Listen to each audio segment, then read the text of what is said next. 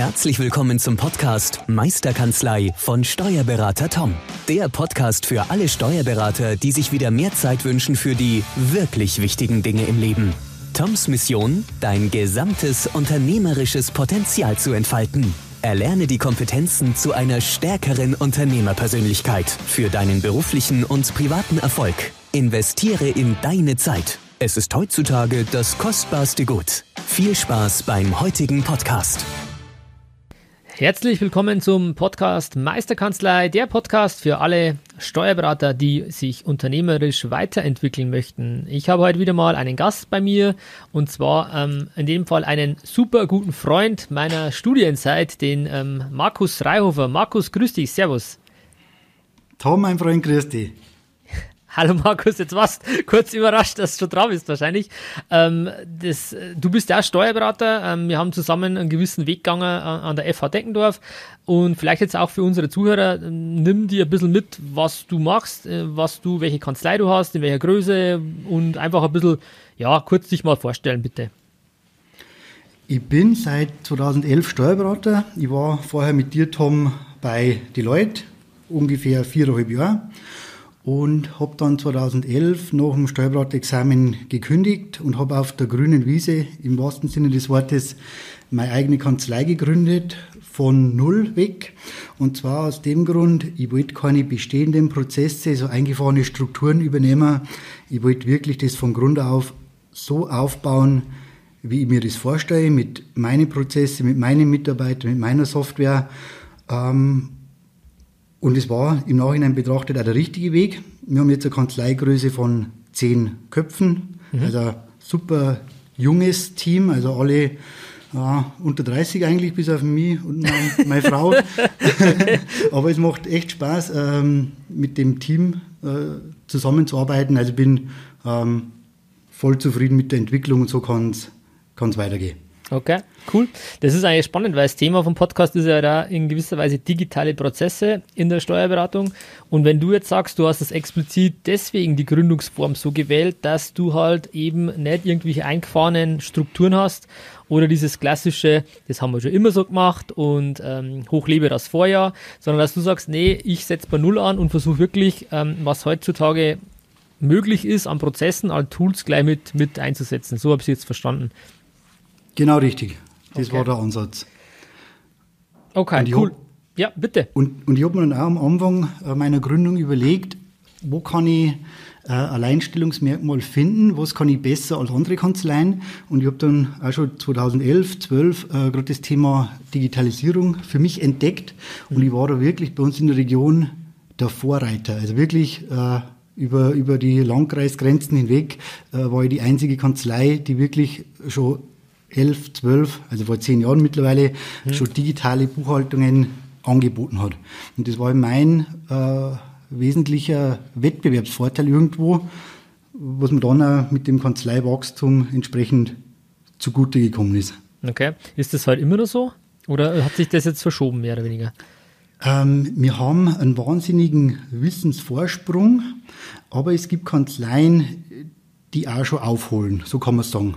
Also ja. ich behaupte nach wie vor, wir sind der Vorreiter bei uns in der Region, ähm, aber es hat sich auch bei den anderen Kanzleien schon irgendwo teilweise, wirklich teilweise äh, nur äh, hat sich schon was getan in der Richtung. Bei vielen Kanzleien, bei vielen äh, Steuerberaterkollegen, gerade so die Generation 60 äh, plus, ja. ähm, da bewegt sich im Thema, Thema Digitalisierung überhaupt nichts mehr. Auch aus verständlichen Gründen, die sagen, äh, ich gehe in fünf Jahre in Rente, ich mhm. mag jetzt da keine, keine, keine große Veränderung mehr. Mhm. Aber das ist ja spannend, wie, wie siehst du das? Ähm, weil wenn, das, das spiegelt ja diese Statistik wieder, die es eigentlich Jahr für Jahr wieder von der DATEV auch gibt, du bist ja DATEV-Kunde-Mitglied, äh, ähm, dass nach wie vor Jetzt gut, nach Corona weiß ich jetzt nicht. Oder in Corona-Zeiten, was sich da noch groß verändert hat, wahrscheinlich auch noch ein bisschen mehr, aber ich habe jetzt die aktuellste äh, Statistik, die in meinem Kopf ist ähm, da wo über 50 Prozent der DATEV Steuerberater Mitglieder immer noch keinen einzigen Bestand in Unternehmen online haben. Das ist schon Wahnsinn. Ähm, und mhm. das könnte ja auch Großteil auf die Generation 60 plus, sage ich jetzt mal, ähm, ähm, zutreffen. Muss nicht, überhaupt nicht. Es gibt sicher auch äh, Ausnahmen. Ähm, aber was siehst du da für die Chancen draus? Oder, oder wie würdest du, hast du das in deine Strategie, Kanzleistrategie, irgendwie lässt das mit einfließen? Oder was denkst du, wird da auf dich die nächsten Jahre zukommen?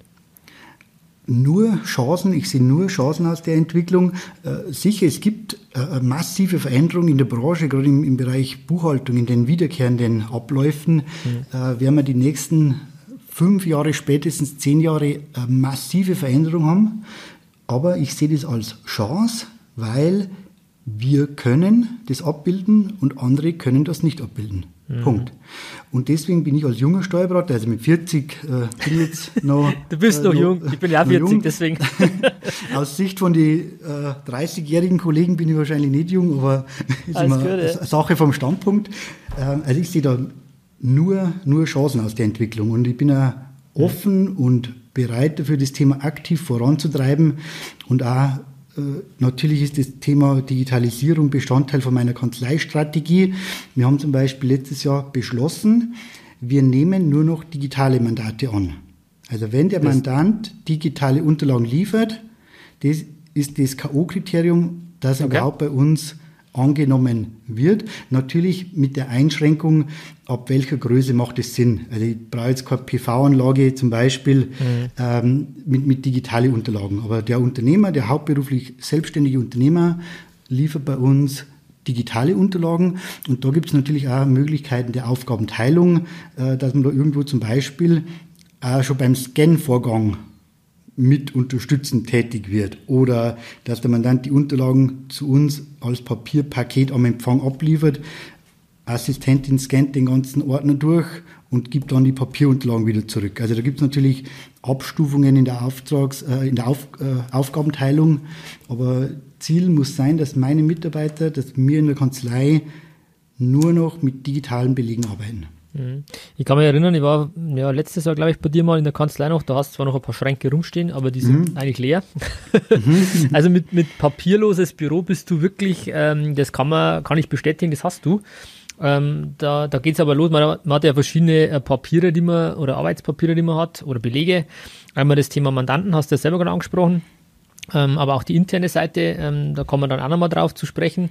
Für mich spannend ist schon, wie du das, das hast vor zwei, drei Jahren schon gesagt zu mir, Tom, äh, wenn bei mir Einkommen, äh, Einkommensteuermandant kommt, ähm, dann ähm, ist es so, dass ich den am Empfang quasi äh, sage, da, gib den Ordner her oder die Belege und dann wird gescannt und gleich wieder mitgegeben. Wo ich gesagt habe, mhm. ist, das, ist das krass, du hast wirklich geschafft, ähm, das gleich zu digitalisieren. Gut, jetzt gibt es noch viel, viel äh, ähm, coolere Möglichkeiten mittlerweile, ähm, die es da noch nicht gab. Meine Steuern, denke ich jetzt mal, und so Dinge, wo man auch sagt, auch den Prozess, diesen Digitalisierungsprozess kann man ähm, an den Mandanten ja, übergeben, auslagern will ich jetzt nicht sagen. Für mich spannend ist halt immer auch, wie machst du das dann preislich, ähm, Markus? Gibt es da Unterschiede zu sagen, okay, wenn, wenn ihr für jemanden scannt, dann ist ein Aufschlag drauf oder, oder hast du dann Einheitspreis? Äh, wir lassen uns den Mehraufwand für den Scan-Vorgang vergüten und wir kalkulieren da mit einem Stundensatz 75 Euro. Also wenn jetzt meine Assistentin da eine Stunde lang scannt, dann hat der Mandant 75 Euro on top auf der Rechnung. Okay, also du machst wirklich nicht, das ist flat inklusive, sondern wenn er das übernimmt, dann muss es logischerweise nicht, wird es nicht honoriert und wenn es, wenn ihr das macht, dann ist das Dienstleistung und wird quasi ähm, berechnet, okay? Genau, genau. Und schafft natürlich dann auch irgendwo den Anreiz, ich meine, was ist ein Scan-Vorgang? Ja, das, das kann ja jeder selber vornehmen, so ein Scan-Vorgang. Also was ich dann einen spannenden Ansatz finde, ist zu sagen, ähm, das, Thema Scannen wird eigentlich komplett überbewertet und äh, man dachte, wieso? Aber eigentlich stimmt es, weil wenn ich schon schaue, dass ich dieses Scan-Vorgang gar nicht mehr habe, weil ich eben mir schon digitale Rechnungen ähm, ins Haus hole, ähm, die vielleicht gleich an eine automatische Rechnungsadresse gehen ähm, und, und, und. Also klar, ich muss mich darum kümmern, dass die Lieferanten irgendwo mal informiert sind, aber das finde ich einen total schlauen Ansatz, dass ich sage, ich brauche gar nicht mehr scannen, weil ich ja im Vorfeld schon ähm, digitale Rechnungen mir, mir geschaffen habe. Das, das finde ich eigentlich den, den, besseren Ansatz. Genau, natürlich möglichst äh, Papier vermeiden schon beim Rechnungseingang.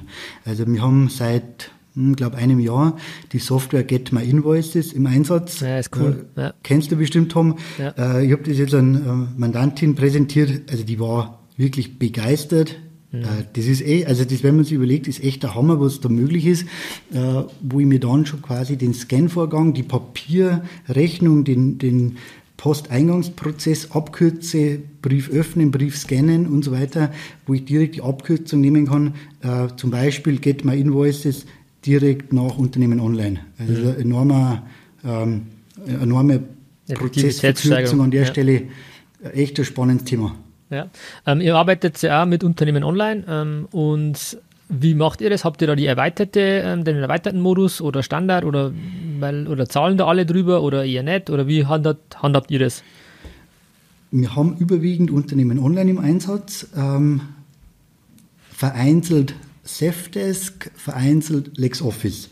Also wenn es irgendwo geht, möchte ich in der Datev-Welt bleiben, weil es einfach natürlich von der Schnittstellenthematik her einfacher ist. Mhm. Und wir haben ja, auch schon letztes Jahr alle nach und nach auf den erweiterten Modus äh, umgestellt in Unternehmen online. Ähm, ja, wir versuchen da immer, dass wir möglichst äh, auf dem aktuellen Stand ähm, sind, Seit, was ja. die Software irgendwo hergibt dann. Okay.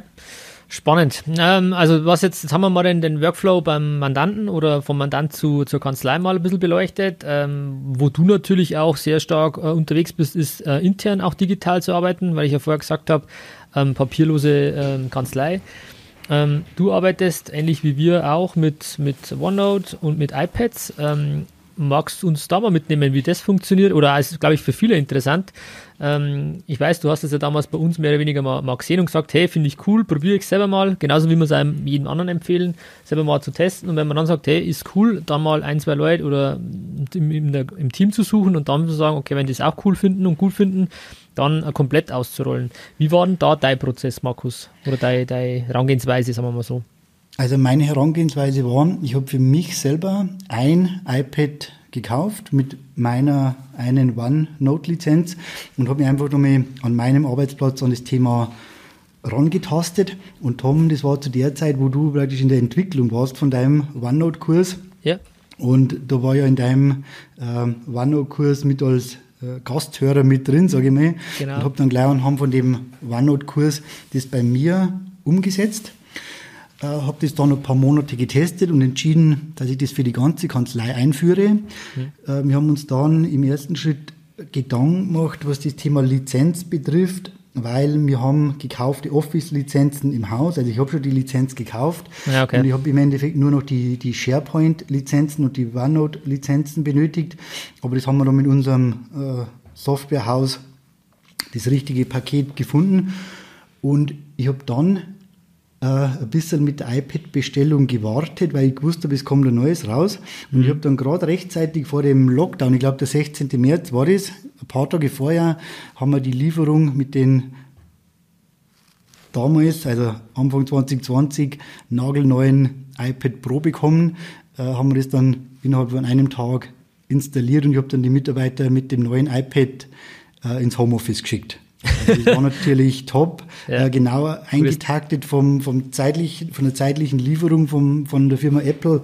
Also das war, war genial. Und wir haben dann quasi ja, irgendwo zwangsweise durch den Lockdown von heute auf morgen komplett auf iPad und OneNote umgestellt. Also den, den Übergangsprozess haben wir quasi dann irgendwo abkürzen müssen was einem jetzt im Nachhinein überhaupt nicht schlecht war. Im Gegenteil, es war, war, war super, äh, dass wir da quasi dann da dazu gezwungen waren, dass wir da komplett digital arbeiten.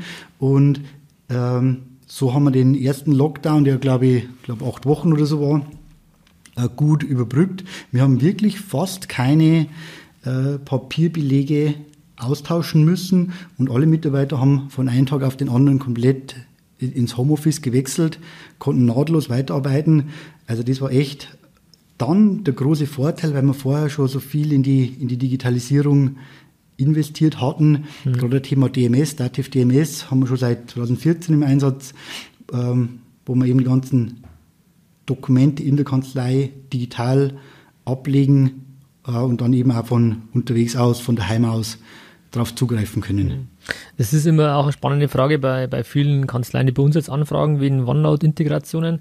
Ähm, eben, wann kommt ein Dokument in DMS und wann in OneNote. Ähm, wie habt ihr das für euch definiert oder was habt ihr da für Vorgehensweise, Markus? Ähm, DMS ist endgültig abgeschlossen. Alles, was vorher passiert, ist OneNote. Also wenn ich zum Beispiel einen Bescheid Bescheid geht ein, der wird dann in OneNote auf meinem Abschnitt, auf meiner Seite oder vom Sachbearbeiter, je nachdem, äh, in OneNote abgelegt, hm. wird äh, von der Assistentin schon geprüft und dann wirf ich nur einen Blick drauf oder der Sachbearbeiter und, und setzt dann in, in, in OneNote den Haken drauf und dann ist das Dokument erledigt und landet dann in DMS. Okay. Wobei, Wobei ich man Bescheidprüfung, genau, aber gehen wir weiter, ja. Wobei wir da ganz bewusst den, den, den Schritt Postfristenbescheide an der Stelle abkürzen, weil okay. ich versuche, dass wir die Bescheide sowieso am Tag des Eingangs direkt prüfen. Also der liegt nicht wochenlang.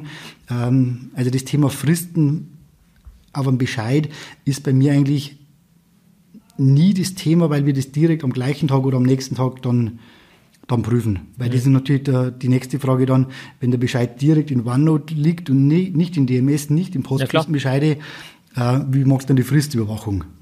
Mhm, das stimmt.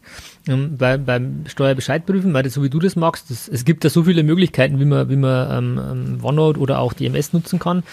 Ähm, bei der Steuerbescheidprüfung gibt es natürlich auch die Möglichkeit, das alles über DMS zu ziehen mit den entsprechenden Möglichkeiten und Funktionen.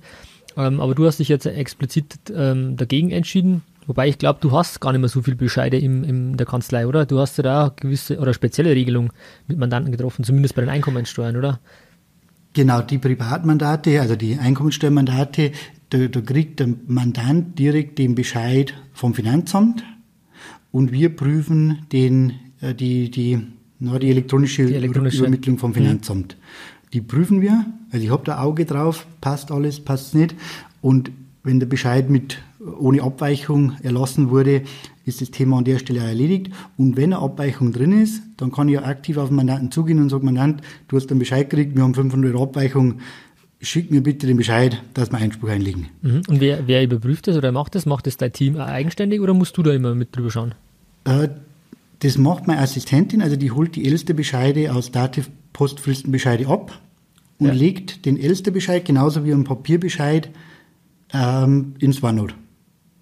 Okay. Und dann kommt der Haken drauf, äh, 0 Euro Haken äh, von der Assistentin, also die die Vorprüfung übernimmt und ich schaue dann nochmal noch drüber und gebe dann den Haken drauf und dann ist das an der Stelle erledigt.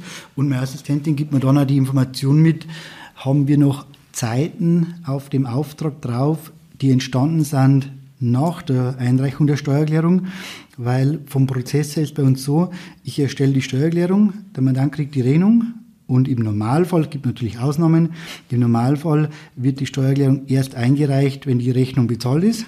Mhm. Also bis dahin sind dann alle Zeiten abgerechnet und alles, was danach kommt, Rückfragen, Finanzamt, betriebsneue Veranlagung und, und, und, wird dann abgerechnet, wenn der Bescheid vorliegt. Mhm. Ich glaube, du hast auch eigene Aufträge für Steuerbescheidprüfung gell, angelegt.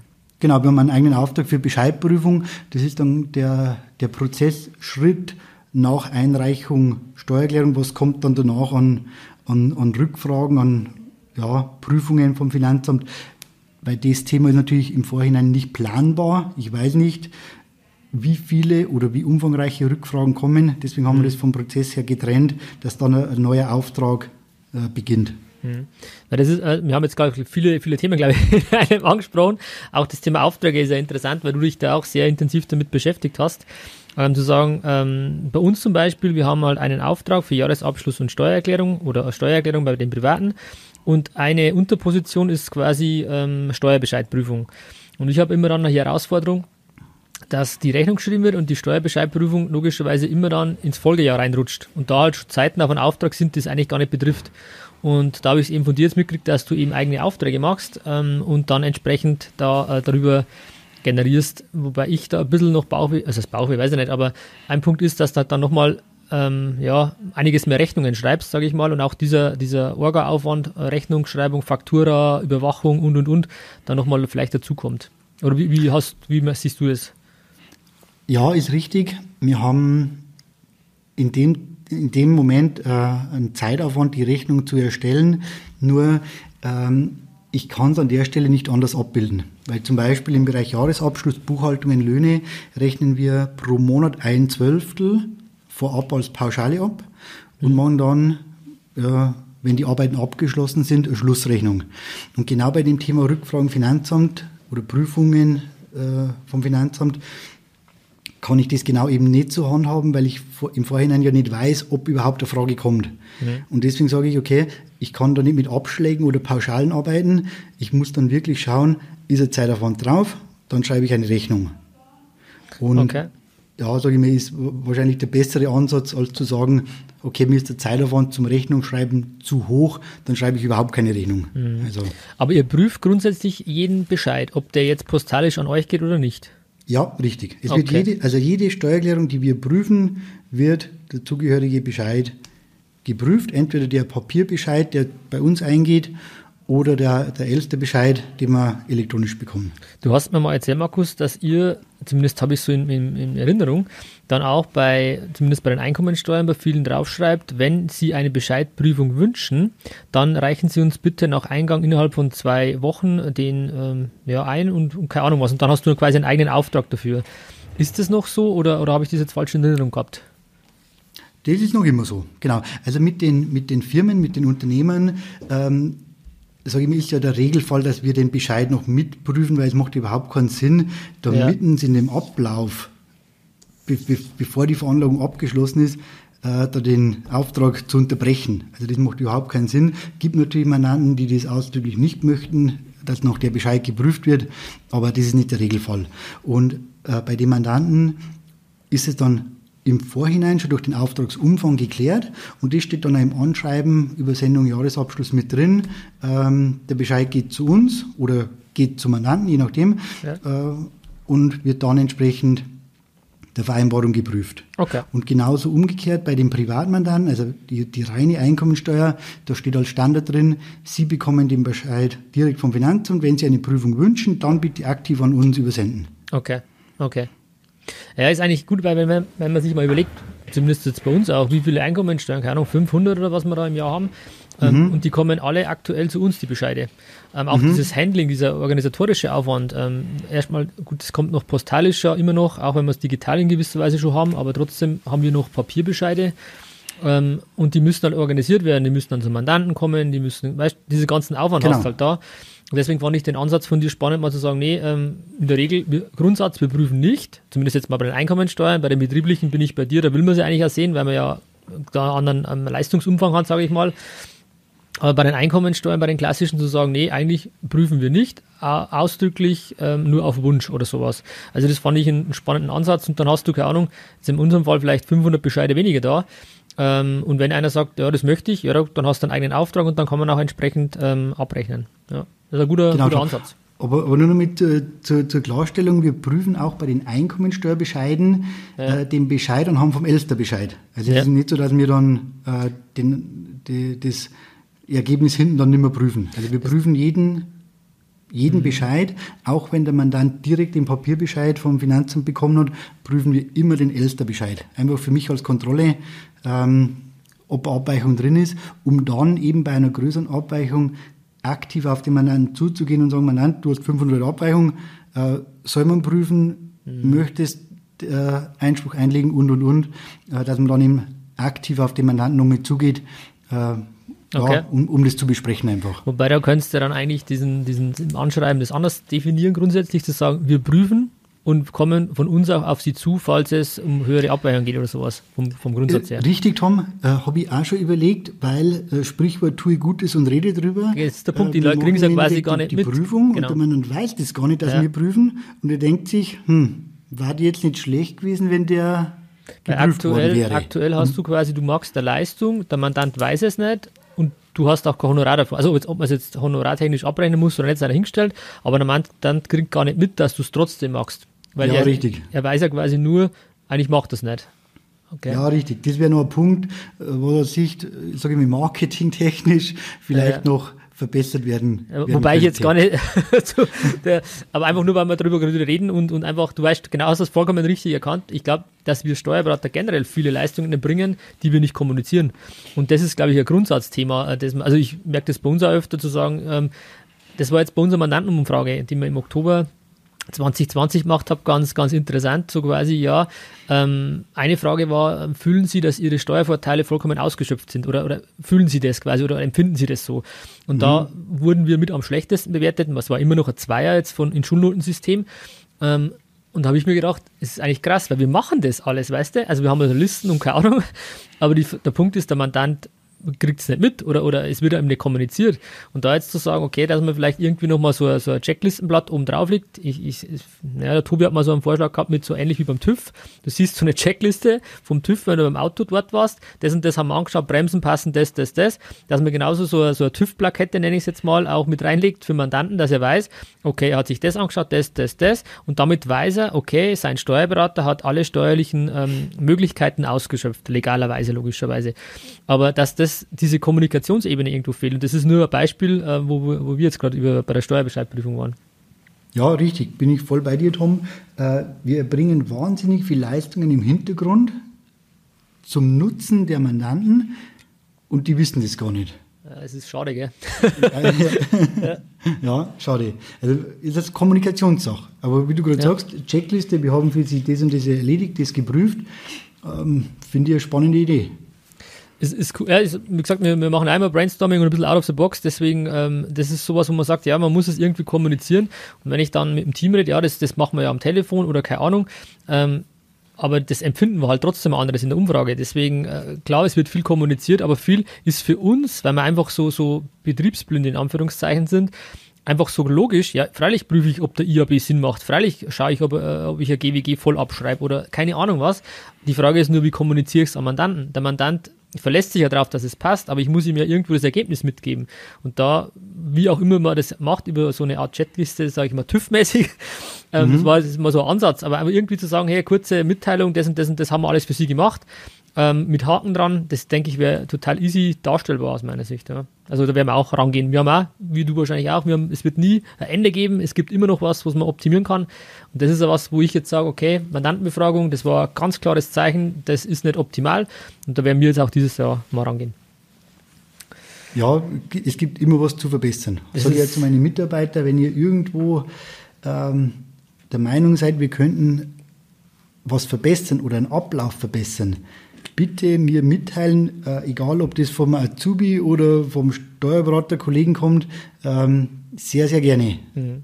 Es ist eine, so eine Art Feedback-Kultur, die man auch schaffen muss, weil man teilweise, gut, wir glaube ich sind andere, andere Führungskräfte, weil wir ja viel offener sind. Ähm, es gibt mit Sicherheit auch andere, also die es genauso machen, aber wenn halt ich einen Vorschlag mache oder zwei Vorschläge mache und immer kommt, so ein Blödsinn, also das braucht man nicht, ja, dann wird die Kultur sich nicht ändern. Das ist dann auch wieder Thema Kanzleileitung, Kanzleiführung. Wie offen bin ich eigentlich sowas oder fühle ich mich auch nicht wohl, wenn einer zu mir sagt, hey Tom, du könntest eigentlich öfter mit Mandanten telefonieren in dem Rahmen und, und nicht so viel am statt im äh, äh, Unternehmen arbeiten oder mehr im wieder statt am. Ähm, das muss man mhm. sich muss man auch wollen, gell? Also das, da muss man sich ja selber auch fragen, will ich das als Kanzleileiter eigentlich auch so? ähm, das Feedback dann auch hören, was ich kriege. Weil wenn ich sage, ja, freilich kann es Feedback geben, aber eigentlich ist mir egal, dann kann ich es mir gleich schenken, weil das ist dann eigentlich nur negativer, als es dann gedacht war. Aber, also gerade du hast gerade ein Stichwort äh, fallen lassen, Thema Mitarbeiterführung, Personalführung, ist natürlich ein ganz äh, spannendes Thema, gerade wenn wir über Prozesse und, und Digitalisierung und so ja. weiter reden. Das geht nur als Teamleistung. Also das kann ich nicht irgendwo anordnen. Äh, und wenn die ganze Mannschaft da nicht dahinter steht, das, das, das bringt nichts. Nee. Also gerade so, da muss man gemeinsam irgendwo eine Lösung entwickeln ähm, und eben, es macht ja auch Spaß. Es ja. ist ja auch spannend, äh, wenn der Mitarbeiter da äh, mitentscheiden darf und dann sich einbringen kann und, und äh, zu der Entwicklung der Kanzlei beitragen kann. Also finde ich ein ganz wichtiges Thema. Mhm. Du hast ja auch, um, um ein bisschen einen Schwenker wieder zu kriegen, das Thema Project sehr intensiv im Einsatz. Ähm, also du schaust halt auch, dass deine Prozesse passen. Der, der Podcast ist ja auch digitale Prozesse. Und das Thema Prozesse ist, ist ähm, wirklich spannend und bei der DATEV gibt es ein Project. Und da bist du ja auch relativ fit, da habe ich ja deine Project ähm, ähm, ja, Übersicht gesehen, Wahnsinn. Ähm, wie schaffst du es? Weil das ist eigentlich ein Beispiel, was du gerade sagst, mit Mitarbeitern mitnehmen, dass sie es auch machen. Weil wir haben alle sehr, sehr viele Ideen und sagen, bitte machen, bitte umsetzen. Die Frage ist nur, wird es gemacht? Und wenn es gemacht wird oder mit welcher Intensität oder mit welcher ähm, ja, Leidenschaft dahinter, wenn ich sage, das verstehe ich nicht, mag ich nicht, Widerstand und und und. Also auch das Thema ähm, ja, Change äh, Management, nenne ich es mal, ist da immer ganz groß. Und für mich ist ein Beispiel auch äh, Project, zu sagen, wie hast du es geschafft, dass dein Team die Sinnhaftigkeit hinter einer Projektliste findet? die, die Project-Checklisten sollen für die Mitarbeiter nicht irgendwo einen Mehraufwand bringen. So quasi, jetzt muss ich das auch noch öffnen, jetzt muss ich da auch noch einen Haken setzen, ähm, sondern die sollen einen Mehrwert bringen. Die sollen die Arbeit erleichtern. Ähm, und gerade wir nutzen das Thema Project ganz intensiv so, ähm, auch irgendwo um das Wissen zu verwalten. Wenn ich jetzt zum Beispiel im März 20 von Mandanten irgendwo am Rand der Info kriege, die ich dann vielleicht im Sommer 21 für seine Steuererklärung 20 brauche, dann schreibe ich mir die Info als Stichwort im Project. Okay. Ich öffne kurz die Checkliste, mache einen individuellen Punkt, äh, schreibe rein, bitte beachten, Mandant hat ein Grundstück verkauft. Punkt, reicht an der Stelle mhm. ähm, als Beispiel. Und durch das wird die Bearbeitung äh, irgendwo erstens qualitativ hochwertiger, weil ich stelle sicher, dass wir keine Informationen vergessen. Ja. Äh, der Mitarbeiter hat ein besseres Gefühl dabei, weil er weiß ja, äh, er ist sicher, dass er die ganzen Informationen äh, zur Verfügung hat, die er braucht. Äh, und durch die, äh, durch die Struktur, durch das Durchleiten durch so eine Checkliste ähm, sehe ich eher die Vorteile die überwiegen, ähm, eben dass ich eben strukturiert durch so eine Steuererklärung, durch einen Abschluss durchkomme, wiegen mehr als den Zeitaufwand, das in Anführungsstrichen abzuhaken. Mhm. Also Aber das, sieht das auch dein Team ja. so, Markus? Weil, dass du so siehst, das ist mir schon klar, weil du hast, sonst würdest du das nicht einführen. Nächstes Mal ganz salopp. Aber wie hast du, ja, wie empfindest du es vom Team her? Ähm, ich sage so, bei, beim Stichwort, beim Beispiel Jahresabschluss, das wir gerade besprochen haben, ähm, ja, sieht das Team auch so. Wo das nicht so der Fall ist, ist zum Beispiel beim Thema Buchhaltung. Wir haben pro Monat eine Checkliste für die Buchhaltung. Mhm. Äh, die, die Punkte sind gleich. Äh, der Ablauf ist der gleiche, bei jedem Mandanten der gleiche. Und die Mitarbeiter wissen den Ablauf auswendig. Mhm. Und da ist dann schon oft so, naja, jetzt muss ich dann noch öffnen und alles abklicken, so ungefähr. Okay. Also da ist, ähm, äh, da ist auch der Mehrwert irgendwo nicht so gegeben. Mhm. Aber dann könnte es ja auch im Sinn Thema drin, ich mache das ja monatlich, ähm, aber der Mehrwert im Bereich Jahresabschluss, Steuererklärung äh, ist da weitaus höher. Und ich muss schon sagen, die Akzeptanz ist bei uns da für das Thema. Ja. Äh, gerade mit dem, mit dem Gesichtspunkt äh, Qualitätssicherung, Vier-Augen-Prinzip ist ja auch in der Checkliste dann integriert. Äh, das Vier-Augen-Prinzip gibt auch dem Mitarbeiter irgendwo schon einmal das gute Gefühl, ähm, ich habe das erstellt, es hat jemand nochmal geprüft. Äh, ich gehe mit einem guten Gefühl äh, aus der Steuererklärung raus. Ich kann es mit einem guten Gefühl dann auch einreichen und bin nicht irgendwo unsicher, boah, äh, stimmt der Punkt, habe ich das jetzt richtig gemacht und so weiter. Mhm. Also da wieder der Punkt Teamleistung, Vier-Augen-Prinzip. Wir schauen, dass wir gemeinsam das bestmögliche Ergebnis produzieren, abliefern ja. beim Mandanten, produzieren. Mhm. Und, und das ist dann auch schon ein Vorteil aus dem Gefühl vom Mitarbeiter aus. Also das, die, die, die Rückmeldung habe ich schon von, von meinen okay. Kollegen. Also das, das, das Sicherheitsthema quasi sagen, ich habe nichts übersehen, weil klar sind alle bemüht, ähm, bestmöglich eine Leistung zu bringen, aber es heißt ja nicht, dass nicht mal was durchrutschen kann. Genauso wie es uns genauso passieren kann. Da brauchen wir uns auch nichts genau. vormachen, dass man mal an irgendwas nicht denkt. Ähm, wichtig sind für mich halt so Themen, wie halt wirklich äh, ähm, Geld kosten können, wie eine Betriebsaufspaltung nicht sehen oder so irgendwas wo man sagt, das sollte man ja irgendwo, irgendwo, egal wie, abbilden. Ob jetzt über Project, ob über andere Liste, ob über das Vier-Augen-Prinzip an sich, keine Ahnung wie, ähm, dass man einfach gewisse Risiken ja, ausklammern kann. Das ist für mich schon auch ein wichtiger Punkt bei der Qualitätssicherung. Genau, genau. Und äh, wir haben das Projekt schon vor, vor vielen Jahren, ich glaube 2013 oder so eingeführt, ganz früh, ähm, natürlich immer weiterentwickelt. Auch so ein Thema. Es ist nie perfekt, es gibt immer Verbesserungen. Äh, und ich bin mit dem Tool sehr zufrieden, muss ich sagen. Also ich würde es nicht mehr nicht mehr misten. Okay. Und ihr habt das quasi in der FIBO im Einsatz und auch im Jahresabschluss und auch bei den Steuererklärungen. Also du hast da, da drei Geschäftsbereiche, sage ich mal. Lohn hast mhm. du ja outgesourced. Da könnte man vielleicht auch drüber reden. Ähm, mhm. Ähm, aber wenn du sagst, jetzt in der FIBO ist es gar nicht so, äh, die Akzeptanz nicht da, beziehungsweise die Akzeptanz ist, glaube ich, deswegen nicht da, weil das Team sagt, ja, wieso, ich weiß ja eh, was ich zu tun habe. Ähm, mhm dass man dann sagt, sollte man vielleicht im Lohn, äh, im Lohn sage ich Entschuldigung, in, in der FIBU, dann vielleicht sagen, vielleicht klammert man FIBU aus und braucht man kein Project. Was, was, wie, wie stehst du denn dazu? Ah, würde ich nicht machen wollen, weil es könnte ja trotzdem irgendwo ein individueller Sachverhalt ähm, auftreten, den ich gerne in der FIBU dann gern berücksichtigt hätte. Ein Beispiel ähm, dafür? Ein Beispiel, ein Mandant sagt im November zu mir, du, ich kaufe mir nächstes Jahr im Frühjahr äh, ein E-Auto, haben wir jetzt gehabt, E-Mobilität. Mhm. Ähm, reden wir doch nochmal im, im Februar drüber. Dann wäre es doch ganz geschickt, wenn ich in der Februar-Checkliste den Punkt drin hätte, äh, Mandant möchte ein E-Fahrzeug kaufen, möchte noch einmal Rücksprache. Dann wäre es doch ganz geschickt, wenn der Mitarbeiter ja. im Februar das liest, zum Hörer greift und sagt, Mandant, du, wie ist denn eigentlich der Stand mit dem E-Auto? Ist doch äh, der Anruf proaktiv beim Mandanten an der Stelle ähm, eine gute Sache und der Mandant fühlt sich gut aufgehoben. Das als ein Beispiel, warum es auch irgendwo in der FIBU-Checkliste Sinn macht, ähm, Punkte festzuhalten. Mhm. Also ich sehe jetzt gerade für mich, wir haben ProChat noch nicht im Einsatz, muss ich sagen. Ich überlege gerade, wie ich es jetzt, ob ich es einführe oder ob ich vielleicht auch OneNote nutze dazu.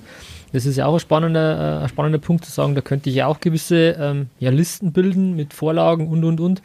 Aber irgendwie sowas, sowas schwebt mir schon auf vor, die Prozesse ein bisschen ja, zu, qualitativ noch ähm, zu verbessern, beziehungsweise die Wahrscheinlichkeit zu erhöhen, dass die Qualität immer stimmt.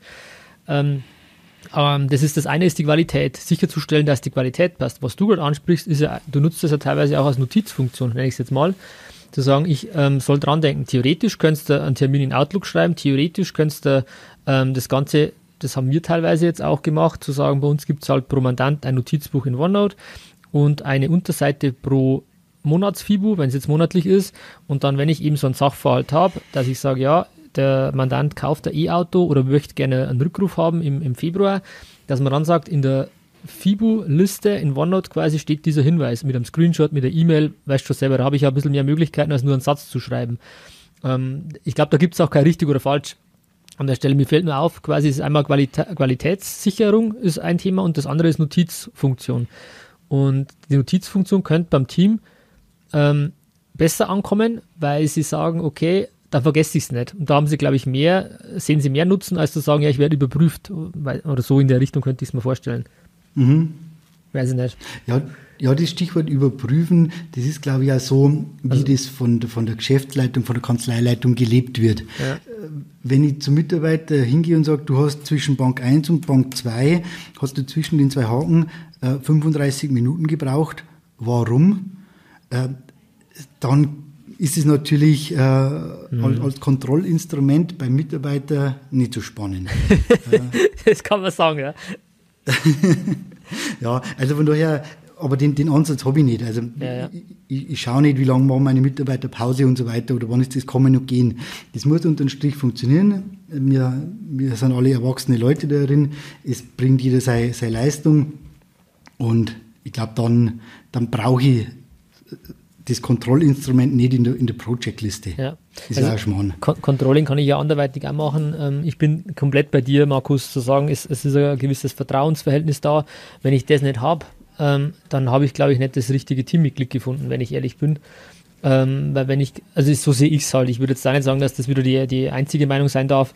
Ähm, aber wenn ich kein Vertrauen in mein Team habe, in mein Teammitglied, ähm, dann, dann hätte ich beim Entscheidungsprozess, beim Auswahlprozess nicht das Richtige entschieden aus meiner Sicht. Aber gut, das ist auch ein anderes, anderes Thema.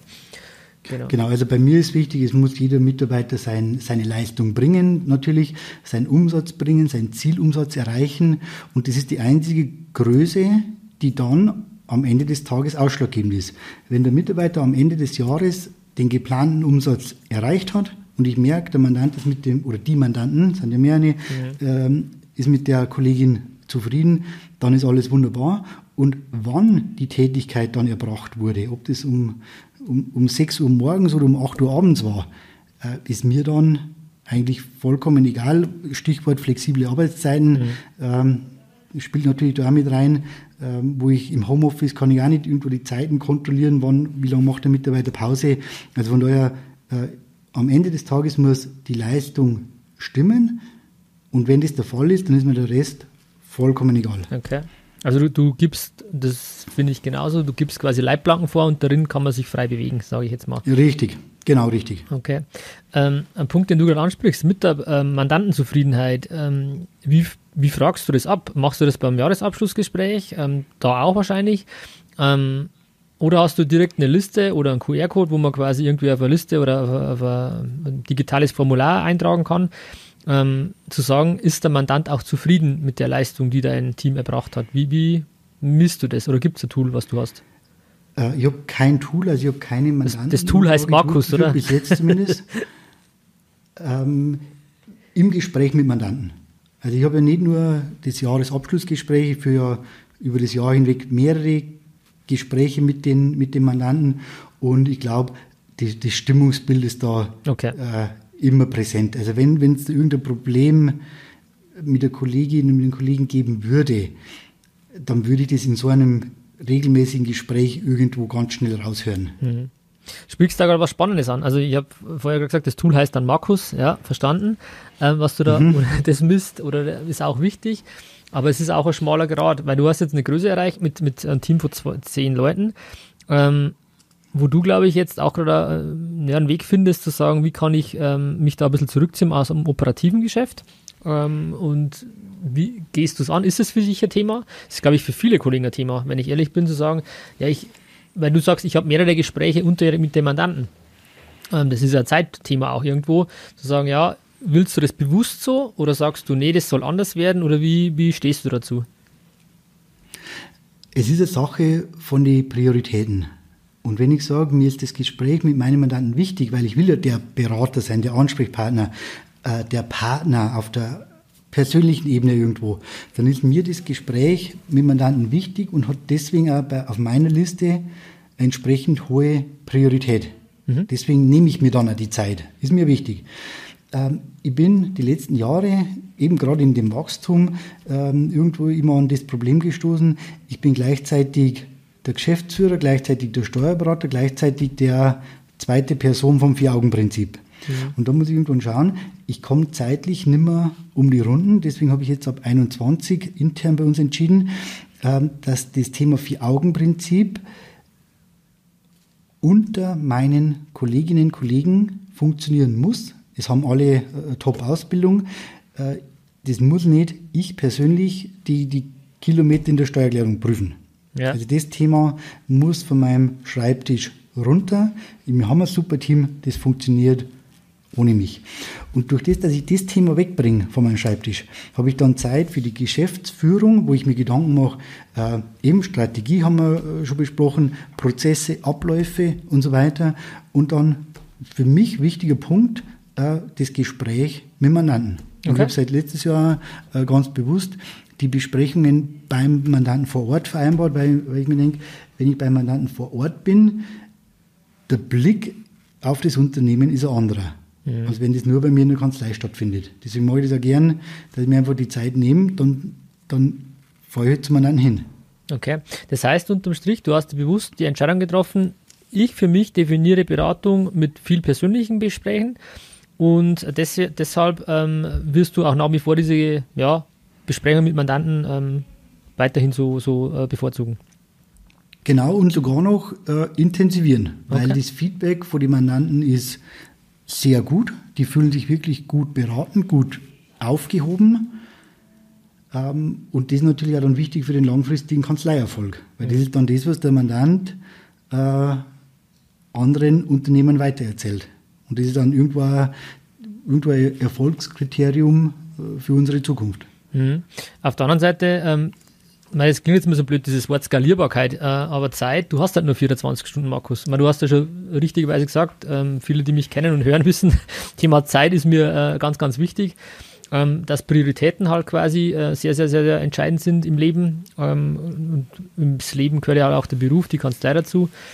Ähm, das ist schon ähm, nicht zu unterschätzen, dass man sich da einfach mal Gedanken macht, in welche Richtung will man seine Zeit einsetzen, ähm, aber skalierbar ist es dann irgendwo nimmer, weil es begrenzt ist an deiner Zeit, logischerweise.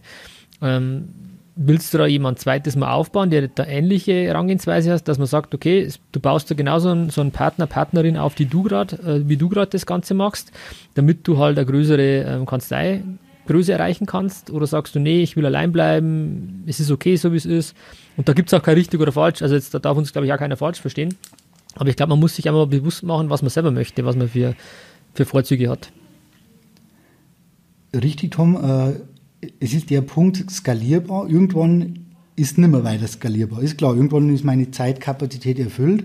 Ähm, und dann kann ich eben nicht noch ein Gespräch zusätzlich führen. Das stimmt. Nur ich stelle mir dann auch für mich die Frage, muss es denn wirklich immer mehr, immer mehr sein? Mhm. Oder bin ich vielleicht auch mit dem Stand irgendwann einfach auch zufrieden? Mhm. Na, spannende Frage. Spannende Frage. Und da muss ich für mich sagen, äh, ich kann auch mal mit einem gewissen Stand zufrieden sein.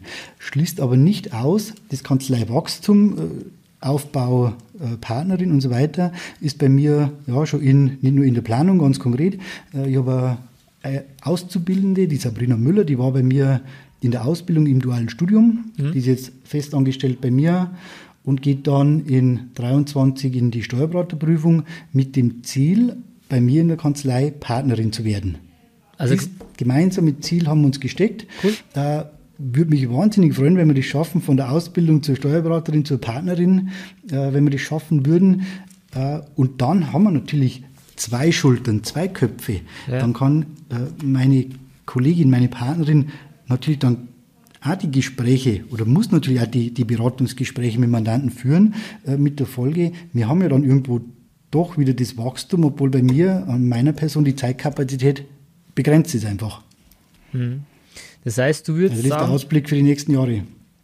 Ähm, Finde ich super, vor allem, dass du ja auch quasi dir, weil du hast, das ist eine strategische äh, Entscheidung oder eine strategische Überlegung auch gewesen, was du gerade uns erläutert hast, ähm, dass du sagst, für dich, so nehme ich es jetzt mal auf, bewusst heißt wird es nicht das Thema geben, ich arbeite nur am Unternehmen, ich habe 100% nur noch strategische Themen, sondern ich will, mein Verständnis von Unternehmertum, von Kanzleiführung ist, dass ich immer einen gewissen Teil für Mandanten persönlich erreichbar bin. Das würde ich jetzt mal so zusammenfassen. Okay? Genau. Und die, die Entscheidung habe ich ja ganz bewusst getroffen, weil ich bin Steuerberater, weil mir der Beruf Spaß macht. Also ich bin gern im Gespräch, in, in, äh, in, in der Beratung mit Mandanten. Äh, und deswegen würde ich das auch nie irgendwo aufgeben wollen. Das okay. ist natürlich eine ganz bewusste Entscheidung, ähm, dass ich das so machen möchte. Finde ich, find ich toll, vor allem finde ich toll, dass du eine Entscheidung getroffen hast, dass du dir Gedanken gemacht hast weil ich halt oft in, in den Coachings oder wenn ich mit, mit Kollegen rede und Kolleginnen oft einfach raushöre, so quasi, ja, es geht ja nicht anders oder weiß ich nicht und einfach da leider Gottes nicht sich mal Gedanken gemacht wird, was, was will man und es ist vollkommen in Ordnung, wenn er sagt, ich will, ich finde es einfach unfassbar cool, wenn ich äh, Bilanz erstelle, wenn ich eine, mittelgroße GmbH ähm, und wenn ich sie noch buche oder keine Ahnung was. Also nur weil wir jetzt das Thema Unternehmer sein hier äh, als Agenda immer auch haben oder Meisterkanzlei, heißt es ja nicht, dass man nicht auch eine andere Meinung haben kann oder sagt, nee, ich als Unternehmer definiere mich so und so. Das ist vollkommen in Ordnung. Entscheidend, das ist für mich eigentlich der wichtigste Punkt überhaupt, ähm, ist wirklich sich mal Gedanken zu machen, wo fühlt man sich wohl, wo liegt seine Leidenschaft. Und wir haben alle den Beruf Steuerberater irgendwo mal erlernt, weil wir es einfach toll fanden, anderen Leuten oder Menschen zu helfen. Und wenn wir ehrlich sind, es ist nichts anderes, dass wir einfach Menschen helfen in steuerlichen Themen, in, in betriebswirtschaftlichen Themen und und und, aber es ist eine Art ja, Hilfe ähm, für, für Menschen und einfach da sein. Und wenn man sagt, ich habe einfach ein tolles Gefühl und da geht es nicht nur immer ums Geld, das gehört irgendwo auch mal dazu, ja. Aber einfach zu sagen, hey, es ist, es gibt mir einfach was, wenn ich von der Bilanzbesprechung heimfahre, ich war jetzt in der Kfz-Werkstatt, bin dort gesessen, quasi unterm Auto unter der Hebebühne oder keine Ahnung wo und komme mhm. heim und die sagen einfach, Herr Reihofer, das war super heute, Dankeschön, jetzt weiß ich, wie wir die nächsten Jahre machen, ähm, vielen, vielen herzlichen Dank. Ich glaube, dass dieses, dieses, dann fährt man heim, weil ich glaube, jeder von uns jetzt kennt dieses Gefühl, glaube ich, dass es so, so einfach so, so ein tolles Gefühl gibt, du sitzt im Auto, fährst heim wieder und denkst da, genau deswegen mache ich es eigentlich. Ja, schön. Genau, die, die, die Szenen, die Situationen gibt es natürlich und dann macht es richtig Spaß. Das ist schön. Ja. Entscheidend ist, glaube ich, und das, das ist das, was mir wichtig ist, einfach mal sich Gedanken zu machen, was, was möchte ich eigentlich. Und das klingt immer so platt und so blöd, aber genauso einfach ist es auch. Einfach mal sich Zeit zu nehmen und wie man die, sich die Zeit nimmt. Ob man sagt, ich fahre ähm, am Wochenende mal weg oder ich block mal einen Tag in der Woche fix oder ich mache eine Stunde am, in der Woche oder eine Stunde im Monat, ist egal. Fangt bitte an. Es ist wirklich ein Appell von mir, einfach mal zu überlegen, was, wo, wo sagt ihr, ähm, was, was passt zu mir, was möchte ich machen und nicht, ja, jetzt hat der wieder angerufen und der und der und der. Wie viel wichtiger ist es, sich mal eine Stunde Zeit zu nehmen, was man selber möchte, anstatt immer wieder Leute ähm, fremd bestimmt zu sein, den anzurufen, den und keine Ahnung was, da wird sich nichts ändern, da wird sich nichts ändern. Und ich kriege ähm, so viele äh, Informationen von Kollegen und Kolleginnen, die einfach sagen, ja, ich weiß überhaupt nicht, wie ich, da, wie ich das schaffen soll, wie ich da rauskommen kann. Das klingt jetzt so blöd, ich weiß schon, aber das ist halt einfach das, was ich immer wieder mitkriege. Das, das muss nicht so bleiben, sondern ihr könnt das alles ändern, ähm, wenn man sich einfach mal die Zeit nimmt anzufangen. Und das ist, und der Markus, du bist ja schon mega weit, wenn ich ehrlich bin. Du, du, es klingt mega, du hast einen Plan, du weißt, wo du hin willst, was du willst. Ähm, deswegen ist es ja auch schön, dass wir mit dir einen Podcast machen, weil ich glaube, dass du Inspiration sein kannst für ganz, ganz viele andere Kolleginnen und Kollegen. Stichwort Planung und, und äh, Vorausschau. Ähm, für mich ist auch wichtig, ich mache jedes Jahr eine Kanzleiplanung für das Folgejahr, also ganz konkret, wie schauen die Zahlen aus, was plane ich Umsatz, was plane ich Kosten und mache dann natürlich unterjährig und am Jahresende die genaue Auswertung. Ich meine, da kommt der, der Betriebswirt durch natürlich. Ähm, wo stehe ich? Was habe ich erreicht? Warum habe ich das nicht erreicht? Wo habe ich meine Ziele vielleicht sogar übertroffen? Und so weiter. Und gerade das, das Vorausschauende ähm, ist, glaube ich, eine wichtige Sache für den Unternehmer. Und der Steuerberater ist ja im Endeffekt der Unternehmer äh, der Kanzlei. Und deswegen auch da genauso wichtig, dass man da vorausplant. Aber im Thema Personal, wenn ich weiß, ich habe den und den Umsatz und ich weiß, meine Mitarbeiter können die und die Kapazität an Stunden bringen, dann kann ich ja schon frühzeitig das Personal entsprechend anwerben, bereitstellen, planen. Mhm. Natürlich kommen Sachen dazwischen, keine Frage, aber ich muss zumindest irgendwo den, äh, den Plan vorgeben, wo, wo geht die Richtung hin. Und das ist einfach ein Punkt auf der To-Do-Liste, äh, habe ich den Punkt Planung oder wie du gerade sagst, meine äh, freie Minute im Freiraum, dass ich mir über solche Themen Gedanken mache, oder habe ich den, äh, die, die, die Zeit nicht eingeplant? Mhm.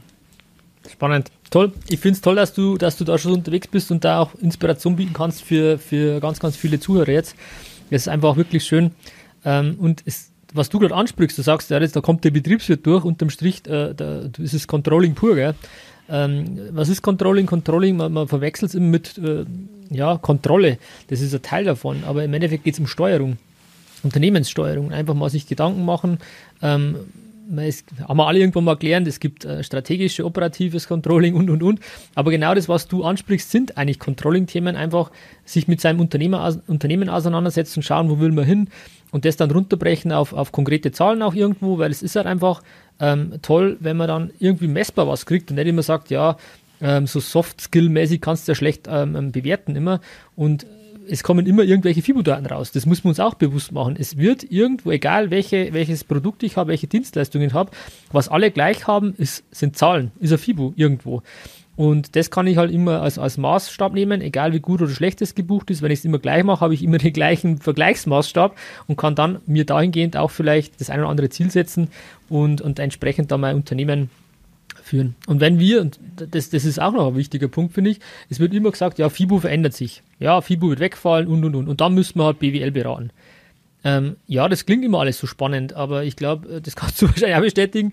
Ähm, wenn wir selber nicht mal BWL verstanden haben oder einfach selber uns als Unternehmer gut aufgestellt haben, ja, wie soll man denn dann Gottes Namen 30, Gottes Namen 30, gut bayerisch, wie soll man das dann auf Unternehmer äh, um, ummünzen, transferieren können? Und wenn es wir schon nicht können, wie soll unser Team das können? Also das klingt immer alles so easy, weiß nicht, wie du das siehst, zu sagen, ja, FIBO fällt weg, dann müssen wir mehr beraten.